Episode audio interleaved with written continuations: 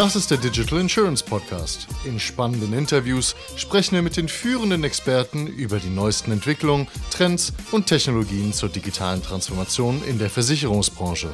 Das Mahnwesen ist ein relevanter Teil der Customer Experience, wie ich das Mahnwesen an die unterschiedlichen Kundengruppen adressieren und zu einem echten Kundenerlebnis werden lassen kann. Obwohl es ja eigentlich vollständig automatisiert ist, bespreche ich heute mit August Kotschak, Geschäftsführer Mail-to-Pay Germany. Willkommen zum Podcast August. Vielen Dank, Jonas. Wer ist Mail-to-Pay und vor allem auch wer ist Mail-to-Pay in Germany? Ja, Mail-to-Pay ist ein äh, niederländisches Unternehmen und wir haben uns vor zwölf Jahren damit beschäftigt, wie wir das Mahnwesen zu einem Kundenerlebnis machen können. Das ist etwas, was wir als Track Record bis heute durchaus wahrnehmen können, dass wir in den letzten zwölf Jahren unheimlich viele Unternehmen dazu bringen konnten, dass sie bei dem Thema Kundenbeziehung, schwierige Phasen und Mahnwesen ist nun mal eine schwierige Phase, das Mahnwesen zu einem wirklich attraktiven Kundenerlebnis schaffen können. Genau, lass uns mal kurz dieses Mahnwesen als Teil der Customer Journey isolieren. Das heißt, du hast ja am Anfang äh, erstmal eine ganze Lead-Generierung, Vertrieb und so weiter und fort, dann gehst du quasi in den Angebots-TA-Prozess rein und hast einen Abschluss am Ende. Und dann geht's los mit beide Seiten leisten. Ja, der Versicherer deckt deine Risiken und du als Kunde zahlst deine Prämien. Und da kommt ja dann irgendwann dieses Mahnwesen ins Spiel. Kannst du mal kurz das aufdröseln, wie das da in diese ganze Kette reinpasst? Ja, definitiv. Also eine Kundenbeziehung ist ja in der Regel immer so, ich habe eine Beitragsrechnung, ähm, häufig über ein SEPA-Lastschriftmandat eingezogen oder ich überweise ihn, je nach Versicherungsart auch sehr unterschiedlich gemacht. Aber da geht es ja schon darum, dass wenn ich meinen Beitrag nicht zahle, ich keine entsprechende Deckung habe. Das heißt, äh, wenn ich mal versäume, aufgrund irgendwelcher Umstände rechtzeitig meinen Beitrag zu leisten, dann muss man sich schon damit auseinandersetzen, dass man dann äh, einen Brief bekommt und eine freundliche Erinnerung. Und da geht es eben mit los. Freundliche Erinnerung. Und äh, genau dort setzen wir ein, stand 0815 persönlich zu sein. Das heißt, du bekommst einen, einen Brief, wahrscheinlich verschicken die auch E-Mails heutzutage schon? Also bevor ihr dabei seid, so, gesehen? Genau das ist der Grund, warum wir in Deutschland sind. Wir haben in Deutschland definitiv noch die Wahrnehmung, dass die meisten auf dem klassischen Postweg mit Briefen arbeiten und dann noch so einen schönen Überweisungstalon nehmen ja. und den beifügen. Und der Versicherungskunde hat dann ja die Möglichkeit, das online zu überweisen, wie auch immer. Ja. Aber er muss dann diesen Überweisungstalon irgendwie in der Hand haben und muss zur nächsten Bank dieser Überweisungstalon ist ja dieser Zettel oder dieser Schnipsel, das meistens gelb ist, wie so ein Überweisungsträger aussieht, wie man ihn vor 20 Jahren ausgefüllt hat. Hast du das schon mal jemals in den letzten 20 Jahren zur Bank gebracht? Also ich bin natürlich Banker, von daher kenne ich das Thema noch sehr, sehr gut, wie wir sie früher gescannt haben. Heute sind die meisten natürlich im Online-Banking unterwegs und der ein oder andere Versicherer äh, schickt auch schon mal einen QR-Code, aber der Überweisungstalon ist mir noch letzte Woche von einem Versicherer tatsächlich in den Postkasten eingeschneit, weil das ein klassisches Medium ist. Ne? Man fordert äh, den Kunden oder bittet höflich darum, dass er das ausgleicht und dann wird eben die Möglichkeit einer Überweisung, weil die Bankverbindung ist ja entscheidend und die steht da drauf, damit der Kunde das auch ausführen kann. So, das heißt, oft wird Lastschrift oder Überweisung genutzt. Lebensversicherer zum Beispiel ziehen zwangsläufig Prämien ein und auch Beiträge. Und wenn ich eine Einmalzahlung habe, dann kriege ich wahrscheinlich so einen Überweisungsträger und kann das rüberschicken. Das heißt, Mahnwesen ist aber, ist es immer nur negativ? Also ist es immer nur eine Situation, in der ich quasi dem Versicherer äh, säumig bin mit meiner Zahlung oder sind das auch Prozesse, die quasi in eine positive Variante ablaufen, weil ich sage, ich habe dem meinem Vermittler gesagt, ich möchte gerne jetzt nochmal äh, 10.000 in meine Lebensversicherung einzahlen und dann bekomme ich einen ähnlichen Prozess oder ist es ein anderer Prozess?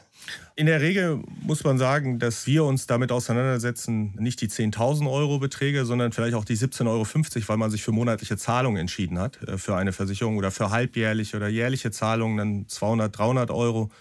Und dort ist es natürlich erstmal wichtig, dem Kunden eine Möglichkeit zu geben, dass er, wenn er schon nicht in Zeit gezahlt hat, dass er das dann äh, rechtzeitig ausgleichen kann. Okay, ist aber immer eine Art Versäumnis, das dem zugrunde liegt. Ne? Definitiv. Und jeder Versicherer, man unterschätzt das immer, äh, natürlich zahlen die allermeisten Kunden auch in Time, aber je mehr Kunden ich habe, desto häufiger sind die Fälle und dann macht es eben die Masse aus, dass man dann vielen Kunden vielleicht einfach äh, nochmal eine nachträgliche Gelegenheit gibt, äh, bis zu sieben Tagen seinen Versicherungsbeitrag nachzuholen. Und jetzt müssen wir das von Inkasso abgrenzen, oder ist das ein Unterschied?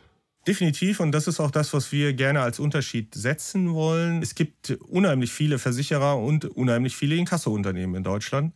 Und das ist das Besondere. Äh, wir finden, Inkasso sollte sich mit Sachen auseinandersetzen, die eben der Kunde erstmal eine Chance dafür gehabt hat, selber zu klären. Und Inkasso-Unternehmen sollten sich um die Fälle kümmern, die wirklich ja, Menschen einfach in schwierigen Lagen oder weil sie halt nicht bezahlen wollen, diese Auseinandersetzung zu führen. Wir finden das vorgelagert beim kaufmännischen Mahnwesen erstmal die Abteilung Mahnung in einem Versicherungskonzern dafür Sorge tragen sollte, das Geld so schnell wie möglich zu bekommen. Und dort haben sie natürlich auch den meisten Einfluss, den sie selber geltend machen können, weil Inkasso-Unternehmen sind immer dritte Dienstleister, die es natürlich zu ihren Bedingungen machen und auch mit ihrem ja, Geschmack. Ne? Und, ja, äh, ja, verstanden. Das heißt, du sagst, das sind mehrere Stufen. Die erste Stufe ist, du machst es eigentlich selbst, weil du äh, davon ausgehst, dass der Kunde es einfach übersehen hat, dass vielleicht das Konto zufällig nicht gedeckt war, weil, ich weiß nicht, durch irgendwelche Feiertagsverschiebungen Gelder anders geflossen sind als üblich. Und du sagst, dieser erste Prozess, also dieser erste Mahnprozess, den sollte man intern machen und wirklich die harten Fälle erst an Inkasso abgeben, wenn man schon das Gefühl hat, dass da die Kundenbeziehung eh schon äh, nicht mehr ganz so äh, intakt ist.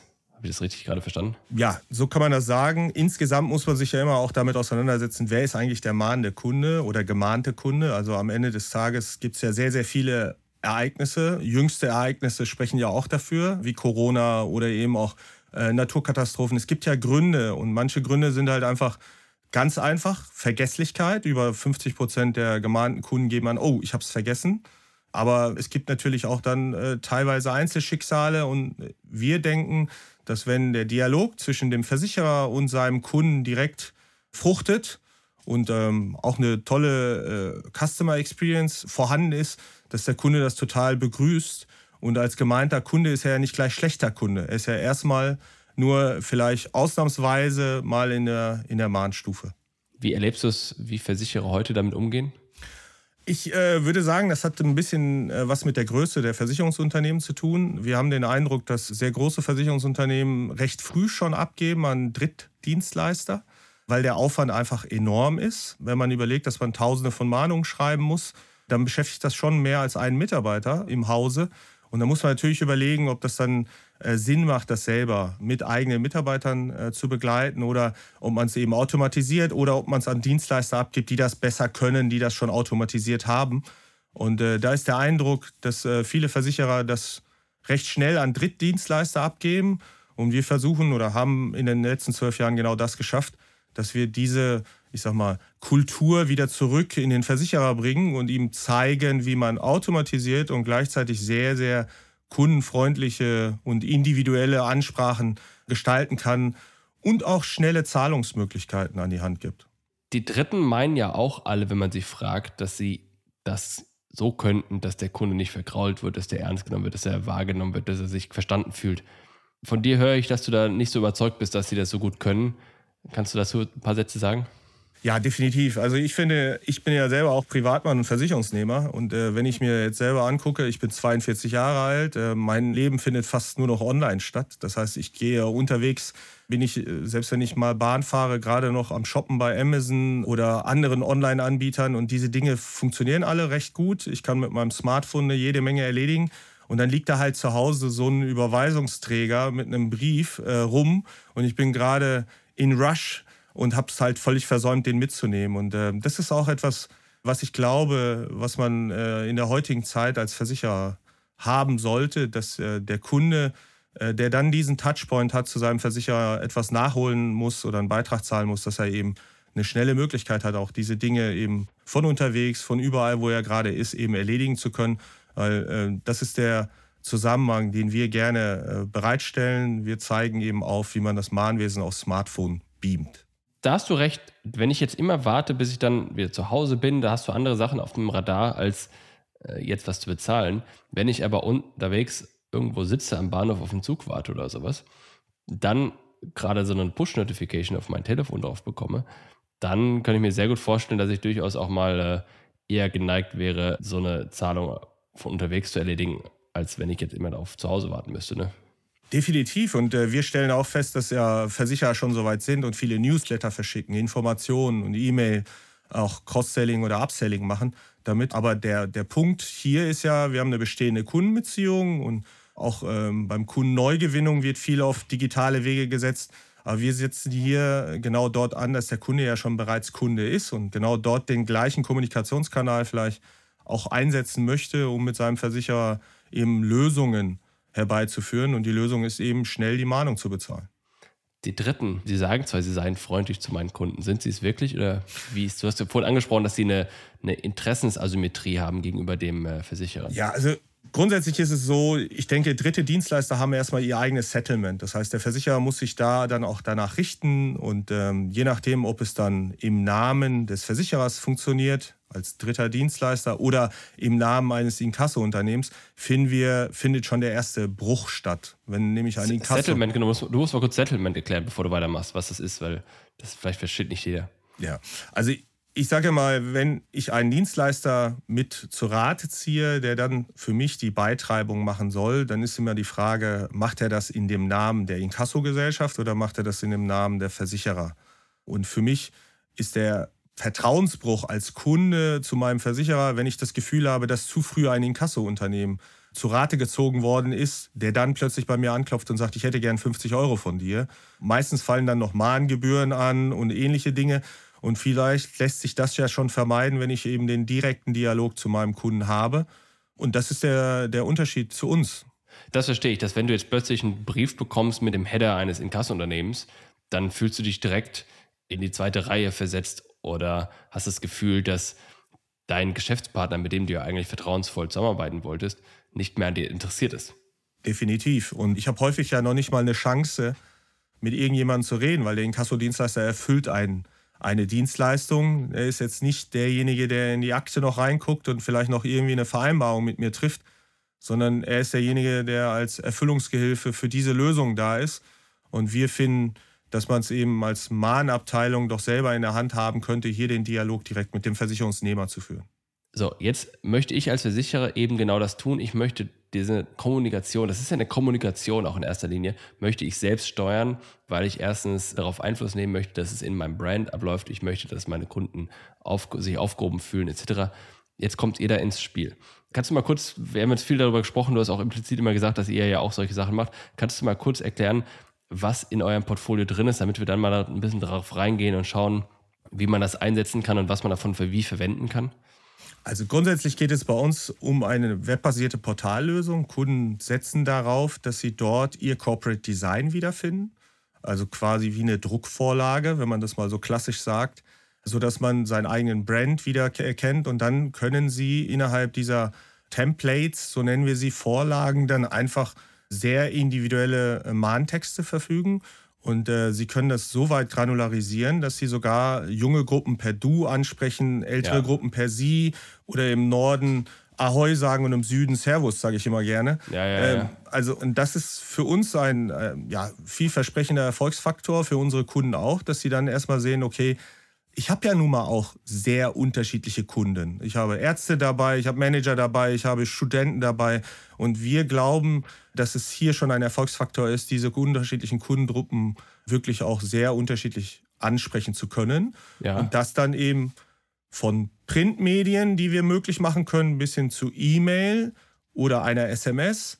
Und äh, diese Dinge sind bei uns immer damit verbunden, dass man direkt eine Bezahlfunktion in der Mahnung wiederfindet. Wir müssen noch kurz klären, welchen Prozessschritt es Ihr steigt ein, wenn, sobald im Grunde bei, in der Buchhaltung eine Rücklastschrift auftritt zum Beispiel oder eine Fälligkeit abgelaufen ist nach einem gewissen Zeitpunkt, dann bekommt ihr das Signal, wahrscheinlich über eine Art Integration, CSV, was auch immer, hier ist jemand säumig, Name, E-Mail-Adresse etc.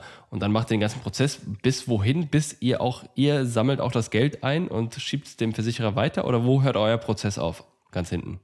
Also unser, das Ende unseres Prozesses beschreibt oder bestimmt immer unser Kunde. Im Grunde genommen den Einstieg auch. Und wir bauen für ihn aufgrund seiner Vorlagen erstmal mehrere Flows. Übrigens kann er das auch selber tun. Das heißt, er hat. Warte, bevor wir da reingehen, wo könntet ihr denn aufhören, dass ihr immer die gesamte Bandbreite habt, was in eurem Portfolio Abgabe einer, an wirklich Inkasso-Unternehmen oder an die Rechtsabteilung, da könnten wir aufhören. Und ihr könntet auch das Geld einsammeln und an den Versicherer weiterleiten. Das wäre Teil davon irgendwo, ne? Ja, wir generieren ja die Bezahlfunktion. Das heißt, ja. im Unterschied zu vielen anderen Dienstleistern ist, dass das Geld ja dann nicht bei uns ankommt, sondern die Bezahlfunktion ist ja so gesettelt, dass der Versicherer das Geld auch direkt erhält vom Endkunden. Ja, ja. Das heißt, wir können ihm zwischendurch einfach nur zeigen, der Kunde hat die E-Mail bekommen oder die SMS bekommen, er hat sie geöffnet, er hat sie gelesen, er war auf der Bezahlseite drauf und er hat mit folgender Bezahlfunktion die Bezahlung ausgelöst. Das können wir ihm zur Verfügung stellen und da ist er schon deutlich weiter wie jetzt. Ah, okay, das heißt, dann ist am Ende des Prozesses, äh, in diesem Falle würde dann das Geld weiterhin vom Kunden direkt beim Konto des Versicherers landen. Das läuft jetzt nicht über euch als eine Art Zahlungsdienstleister oder sowas. Definitiv ne? nicht. Okay, verstanden. Na, dann nochmal zurück zu dem, ähm, du wolltest gerade erzählen, dass man das customizen kann, dass natürlich der Kunde bestimmt, wo das anfängt und wo es aufhört. Ja, also man muss dazu sagen, dass die moderne Technologie natürlich auch schon sehr, sehr gut vorangekommen ist. Heute kann mit Hilfe eben von Machine Learning und künstlicher Intelligenz so ein Tool, wie wir es haben, auch wirklich den Kunden unterscheiden. Er kann das an Merkmalen wie Geburtsdaten, wie ortsabhängigen Merkmalen, Postleitzahl, Ort und und und. Man kann also sehr, sehr viele Triggerpunkte setzen, wo man seine Kundengruppen unterscheiden kann und äh, dadurch vielleicht auch sehr unterschiedlich mit den rübergeht. Ich mache mal ein Beispiel. Nehmen wir an, wir haben die Top-Elite-Kunden, die wirklich ausnahmsweise oder zum ersten Mal im Mahnwesen sind. Den könnte man mehr Zeit einräumen, die könnte man besonders höflich umgarnen oder langjährige Kunden, da setzt man andere Triggerpunkte und weist ihn trotzdem darauf hin, dass er noch eine Rechnung hat zu bezahlen. Und äh, während Leute, die immer wieder dort auftauchen, vielleicht doch einen anderen Push brauchen und da würde man einen anderen Text finden. Und wie gesagt, den Unterschied mit du und sie habe ich ja schon gemacht, der ist ja in Deutschland recht populär. Aber das ist schon ein Unterschiedsmerkmal. Aber unsere Technologie ist eben auch imstande, mehrere Sprachen möglich zu machen. Das heißt, ich könnte auch in bestimmten, vielleicht Stadtteilen, ortsabhängig, müsste ich vielleicht noch eine alternative Sprache möglich machen. Auch das lässt eben die Technologie heute zu, dass man dann sagen kann, okay, hier entscheidet das System sogar, dass die Mahnung in einer Fremdsprache noch stattfindet, damit es auch jeder versteht. Unterstützt ihr den Kunden auch dabei, das einzurichten? Ihr habt ja wahrscheinlich viel Erfahrung darin, welche Prozessschritte bei welchen Demografiegruppen wie angebracht sind. Wie ist da euer Beitrag oder was macht ihr da? Also grundsätzlich können wir sagen, wir machen zwei Dinge. Das erste sind eben wirklich die Vorlagen zu setzen und dann zu sagen, wie viele Vorlagen brauche ich eigentlich? Also inhaltlich E-Mail-Vorlagen, SMS-Vorlagen oder ob ich einen Roboter-Call einsetzen möchte oder eben doch einen Brief einsetzen möchte. Also erstmal setze ich die Vorlagen und die zweite Hälfte unserer Arbeit ist dann eben daraus eine Prozesskette zu machen. Wir nennen das gerne Workflow. Und aus diesem Flow entscheide ich dann im Prinzip, was passiert am ersten Tag, was passiert am zweiten, am dritten. Und wir haben in den letzten zwölf Jahren einfach die Erfahrung gesammelt, dass das Mix aus verschiedenen Kommunikationsmedien. Das heißt, ich setze mal auf eine E-Mail und dann setze ich zwei Tage danach noch eine zusätzliche SMS als Verstärker, dass dieser Mix schon dazu führt, dass die Kunden recht schnell bezahlen, weil, wie gesagt, aus jedem Medium geht eben auch ein Paylink hervor. Und das ist für uns das Settlement. Und auch bei diesen Flows sagt der Kunde letztendlich, hey, ich hätte gerne eine Gruppe, die möchte ich anders bedienen wie die Gruppe B. In Holland ist das klassische Beispiel, die fangen immer gerne an mit Farben. Die machen eine blaue Gruppe, eine gelbe Gruppe, eine rote Gruppe und eine grüne Gruppe. Und dann lassen die die auch gegenseitig benchmarken. Und dann versuchen also die. Also AB-Test oder sowas? Ja, ja, genau. Die gucken Verstanden. sich einfach an, dass sie die Kundengruppen und dann gucken die sich an, wie läuft die rote Gruppe. Da haben wir viel auf E-Mail gesetzt, da haben wir noch ein paar mehr SMS eingebaut. Die grüne Gruppe haben wir komplett auf Print gesetzt. Die blaue haben wir und dann versuchen die sich und nehmen dann einfach auch für sich erstmal wahr, oh, der Einsatz von alternativen Kommunikationskanälen ist ein erfolgsversprechender Faktor. Und dann äh, setzen wir zukünftig nur noch auf den Weg, wie wir es in der blauen Gruppe beschreiben. Das heißt, du kannst da auch richtig dann solche Experimente fahren, was ja vor dem ganzen agilen Hintergrund, auch wenn ich das Wort schon inflationär äh, viel zu viel verwende, kannst du dann natürlich sehr agil die verschiedenen Situationen analysieren und dich daran anpassen. Ja, das ist äh, der Charme unserer Lösung, weil letzten Endes schulen wir die Mitarbeiter der Versicherer und zeigen erstmal, wie diese Technologie funktioniert. Und es ist sehr kundenfreundlich. Also wenn man ein Smartphone bedienen kann, dann kann man unser Tool bedienen, sage ich immer. Und dann ist es in der Regel so, dass wir ihnen diese Möglichkeiten jeden Monat, jede Woche auch immer Fall zu Fall präsentieren und zeigen und sie dann selber aber in Sekundenschnelle einen Text anpassen können. Also im Prinzip könnten sie auf eine Flutkatastrophe wie in Ahrweiler in einer Sekunde reagieren und sagen, hey Leute, ihr habt gerade ein anderes Schicksal, setzt es mal aus, wir gewähren euch 14 Tage extra oder nimmt mit uns Kontakt auf.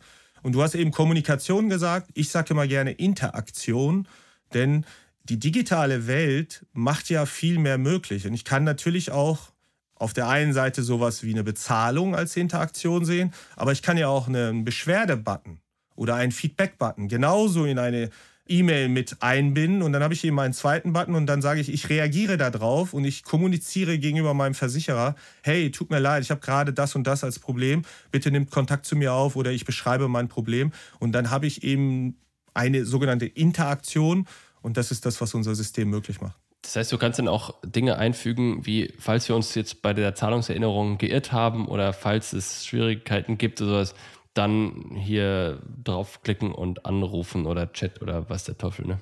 Definitiv. Und was ganz wichtig ist, ist in Deutschland nach wie vor, dass wir viel Unternehmen erleben, die auch nicht ausreichend E-Mail-Adressen haben. Auch das da, wollte ich gerade sagen. Auch da helfen wir. Ne? Also wir sagen, hey, äh, ihr müsst jetzt nicht mehr eine Postkarte verschicken, um nach einer E-Mail-Adresse zu fragen, ja. die dann handschriftlich ausgefüllt wird, sondern da gibt es sehr moderne Medien. Man kann ein Printmedium machen mit einem QR-Code, genau. der die Frage stellt, möchtest du digital, möchtest du auf E-Mail umstellen, kann den Kunden dazu einladen und der Kunde hat dann ein Formular, wo er mit dem Scan auf dem QR-Code landet, wo er seine E-Mail-Adresse eintippt, dann sagt akzeptiert und dann ist er beim nächsten Schriftverkehr ist er plötzlich digital zu erreichen.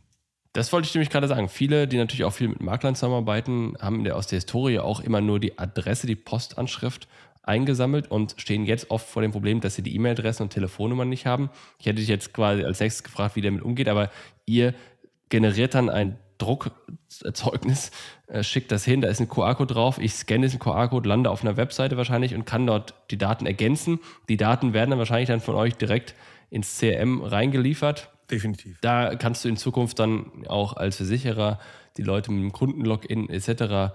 quasi begrüßen. Und ihr könnt es natürlich dann automatisiert oder was wahrscheinlich, also ich meine, anders kann ich mir nicht vorstellen, aber automatisiert im nächsten Mahnungslauf, sofern er denn äh, nochmal vorkommen sollte, anders ansprechen, richtig? Definitiv. Also Datenqualität ist hier ja das Wichtigste in der digitalen Welt und äh, wir helfen dabei, eben diese Datenqualität anzureichern auf dem ersten Step. Und äh, vielleicht ist es auch immer wichtig, nochmal zurückzugucken. Wann hast du, also lieber Versicherer, das letzte Mal nach E-Mail-Adressen gefragt? Genau. Und, äh, auch da die Aktualität, während man, ich sag mal, nicht alle Nase lang umzieht postalisch, wird es vielleicht bei der E-Mail-Adresse so sein, dass man eine zweite, eine dritte hat und mit seinem Versicherer vielleicht noch eine alte E-Mail-Adresse geteilt hat. Also wir helfen genau dort erstmal das Settlement auch zu haben als Versicherer, die E-Mail-Adressen einzuholen oder eben andere Kommunikationswege auf digitaler Ebene, auch eine Mobilfunknummer zu teilen. Und dann kann man diesen Kommunikationsweg für die Zukunft mit dem Kunden auswählen und zwar eben dann auch im Bahnwesen. Wenn jetzt einer, der zugehört hat, sagt, ey, das will ich auch haben, coole Technik, macht total viel Sinn, wie kompliziert oder unkompliziert ist so eine Implementierung? Das ist ja oft ein Thema. Wir haben oft im Podcast neue Ideen, neue Trends, neue Themen und die scheitern oft daran, dass IT-Ressourcen nun mal schon seit zwei Jahren verplant sind und so weiter und so fort. Wie aufwendig ist es, euch zu integrieren? Wie funktioniert das? Also, das ist sicherlich der wesentliche Erfolgsfaktor unserer Lösung. Wir haben sehr, sehr große Konzerne binnen acht Wochen angedockt. Unsere regelmäßige geplante Implementierungszeit, so nennen wir das, also Anbindungszeit, ist eigentlich vier Wochen. Warum ist das so? Wir sagen, unsere Unternehmenskultur ist einfaches Trumpf. Das heißt, so einfach wie möglich unseren Kunden diese Technologie zur Seite zu stellen. Und da ist es bei uns mit einem sehr einfachen CSV-Import schon möglich. Mhm. Das heißt, wenn ich zurückblicke auf die Zeit jetzt hier in Deutschland, haben wir häufig vielleicht einen einzigen Termin mal am Rande mit der IT-Abteilung. In der Regel brauchen wir immer einen Menschen, der Daten migrieren kann. Und wenn er Daten migrieren kann, dann kann er heute Daten rausziehen von Menschen, die seit heute überfällig sind. Und diese Adressdatei, die tauscht er mit uns auf einem CSV oder TXT-Datei aus über einen Server, legt er die ab und äh, dann stößt er seinen individuellen Kundenflow, Mahnflow an und dann geht das vollautomatisch. Also vier Wochen. Kann man so einen Testlauf mal machen? Ne? Mal Definitiv. Wir machen mehrere Testläufe, bevor wir loslegen, damit auch alles funktioniert. Und äh, wie gesagt, am Ende ist unser Mittel, unser Instrument auch völlig unsichtbar. Das heißt, der Kunde hat vom ersten Mahnbrief oder Mahn-E-Mail bis zur Bezahlung immer den Eindruck, dass der Versicherer ihn anspricht, dass er mit dem Versicherer direkt spricht und nie mit Mail-to-Pay. Du hast gerade davon gesprochen, dass ihr schon andere Unternehmen innerhalb von acht Wochen etc. angebunden habt. Ihr seid ja, ich weiß nicht, ob, jetzt, ob es richtig ist, dass ihr in Deutschland neu seid, aber in den Niederlanden seid ihr ja eigentlich viel größer. Vielleicht musst du mal zwei Sätze dazu sagen, wer da eure Referenzen sind, sofern du so machen kannst. Ja, definitiv. Also wir haben in Holland sehr, sehr gute Referenzen. Glücklicherweise zum Beispiel einer der größten Versicherer ist die Nationale Lederlande. Ich muss auch immer mit dem Holländisch aufpassen. Oder die VGZ, einer der größten Krankenversicherer.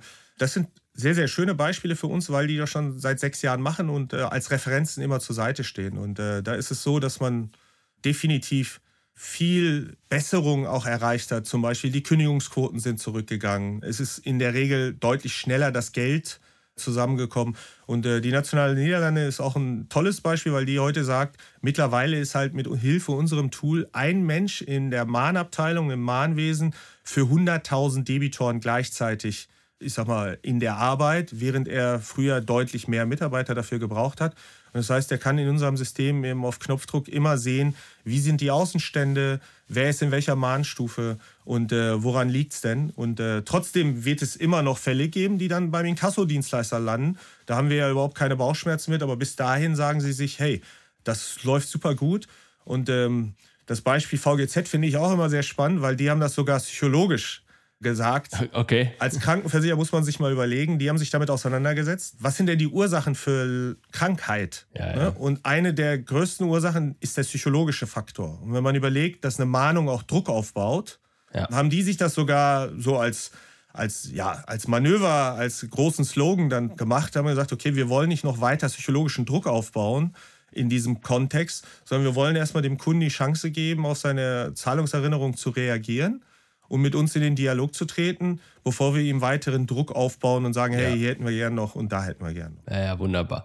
Wenn wir in äh, zwölf Monaten oder sowas nochmal sprechen sollten, gibt es neue Features, Ankündigungen, spannende Dinge, über die wir dann vielleicht reden können? Hast, kannst du schon eine Vorahnung geben?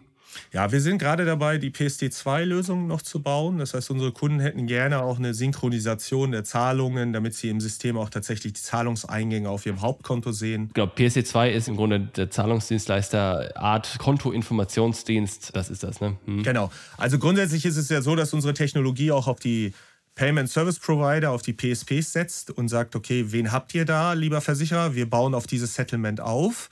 Also wir lösen das dann mit dem Weg, den es schon im Hause gibt, wenn es einen gibt.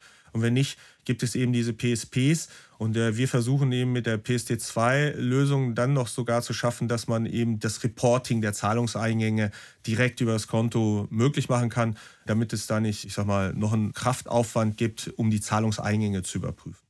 Ja, faszinierend. Da bin ich gespannt darauf, mit dir zu sprechen. Jetzt erstmal herzlichen Dank. Ja, ich danke dir. Das war eine weitere Ausgabe des Digital Insurance Podcast. Folge uns bei LinkedIn und lass eine Bewertung bei Apple, Spotify und Koda.